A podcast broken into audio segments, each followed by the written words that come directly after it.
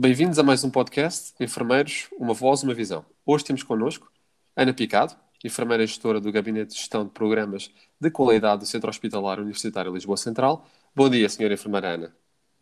Olá, Diogo, bom dia. Um, queria agradecer, antes de começarmos a nossa conversa, à Associação Científica dos Enfermeiros pelo convite efetuado e pela possibilidade, de uma forma tão simples, de me permitir estar aqui convosco a participar nas comemorações do Dia Nacional do Enfermeiro. Gostávamos que nos falasse um pouco sobre si e sobre o seu percurso. Bem, uh, eu sou apenas uh, mais uma das enfermeiras do centro hospitalar, não é? Comecei a, a mim, o meu percurso mil, no início de 1984, portanto já tenho alguns anos de profissão, cerca de 40. Uh, eh, tive a possibilidade de fazer um percurso variado entre medicina interna, cuidados intensivos, cirurgia, bloco operatório, dei aulas numa escola, um, fui auditora clínica e neste momento, conforme o Diogo disse muito bem, estou a desenvolver a minha atividade integrada na equipa do Gabinete de Gestão de Programas de Qualidade do SHULC, que tem como responsabilidade um, enfim, preparar os seus hospitais para os processos de certificação e de acreditação da qualidade aos quais as nossas instituições de saúde deverão responder. Qual o impacto da Covid-19 na sua função como enfermeira gestora? Uh, bem, um, uma pergunta que não é fácil responder na medida que eu neste momento não estou direcionada para a gestão de um serviço, mas no, no, no fundo, eu julgo que esta pandemia, acima de tudo, trouxe-nos diferentes situações e, e períodos de ansiedade de medo, de desconhecimento, de descontentamento, de inquietação, que nos foram colocados e para os quais tivemos que rapidamente criar soluções do nada, alicerçadas na nossa experiência e no saber, no nosso bom senso e na nossa colaboração interdisciplinar. Isto eu acho que é característico do nosso trabalho a nível das instituições de saúde. Um, em horas ou dias nós criamos e alteramos circuitos e percursos doentes uh, positivos e não positivos ao vírus, como é óbvio. Foram reorganizados serviços e equipas clínicas. Conhecemos e interiorizámos o um novo conceito de trabalho, que foi começarmos a trabalhar com equipas em espelho, que até à data ainda não tínhamos um, efetuado uma experiência. Foi uma forma de permitirmos o descanso e a diminuição do risco de contacto entre profissionais parte da equipa, enquanto a outra equipa assegurava os cuidados e vice-versa. Foi uma, uma, maneira diferente, mas que nos permitiu uh, realmente controlar algumas situações que nos foram mais uh, perigosas. O, as nossas estruturas do PPPCIR e da saúde ocupacional, que são estruturas basilares a nível das instituições de cuidados, desdobraram-se para acompanhar e colaborar com as equipas na implementação e na monitorização das diretrizes de atuação emanadas não só pela OMS, em primeiro lugar, como pela nossa Direção-Geral de Saúde. Foi necessário efetuarmos rapidamente a identificação e aprendizagem da utilização dos equipamentos de proteção individual indicados, que eram cruciais para nós podermos continuar a prestar os cuidados aos nossos doentes. Foi um processo moroso e difícil, com risco acrescido a quando, nomeadamente, no despirmos dos, dos respectivos um, equipamentos.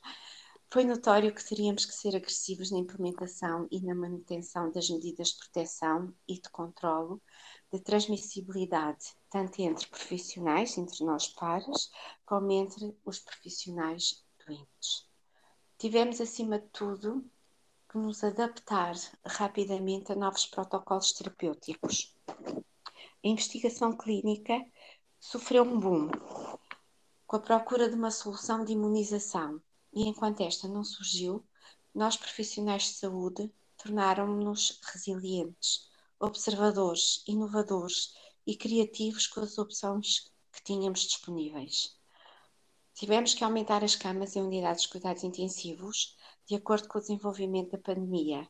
E, os, e nós, enfermeiros, estivemos sempre na primeira linha de atendimento, tanto a nível dos serviços de urgência geral, como a nível das unidades de infecciologia e de unidades de cuidados intensivos, entre as outras.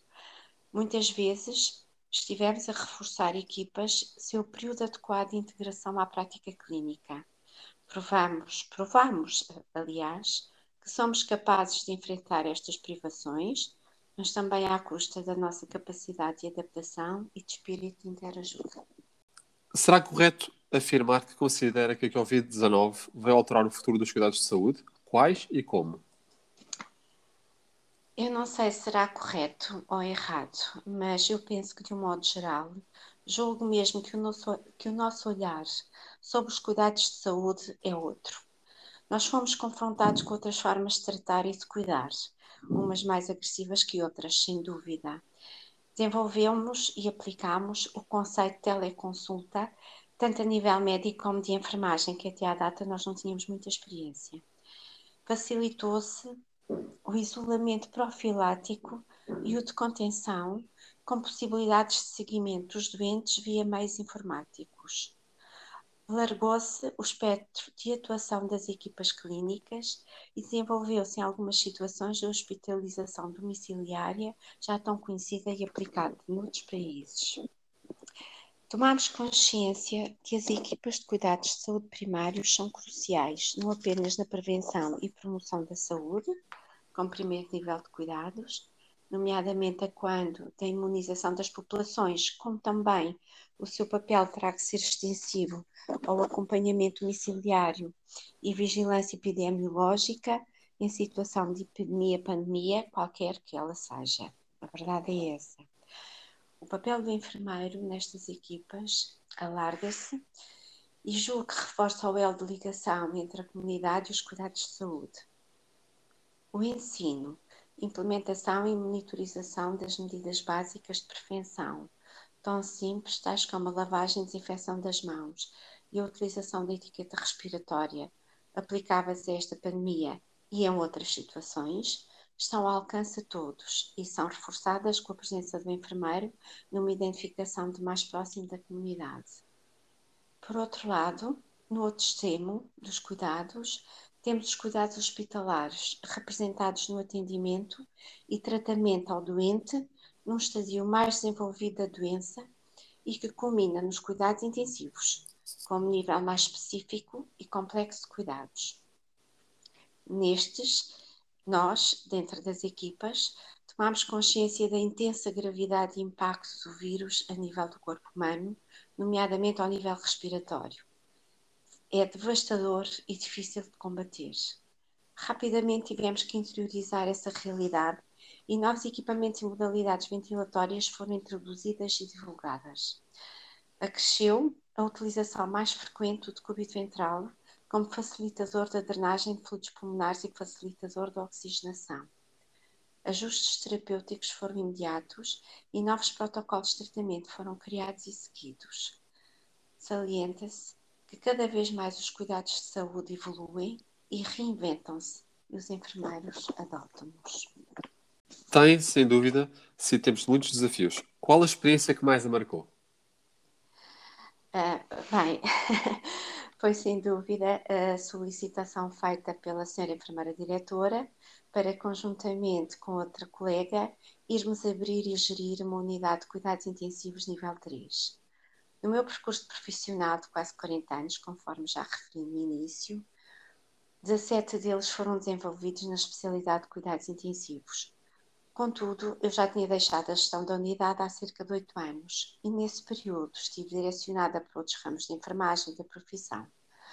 O que eu senti foi um regresso às origens, como se costuma dizer. Juntamente com a enfermeira Graça, que foi a colega com quem juntamente tivemos a gerir a unidade, rapidamente nos começamos a integrar de tudo o que é necessário para abrir a unidade. Não poderei deixar de realçar o apoio incondicional de vários colegas séniores, não só a nível dos cuidados intensivos de adultos e pediátricos, como também de outros profissionais pertencentes a outras estruturas de apoio logístico e técnico, e ainda do apoio incondicional da enfermeira coordenadora da área.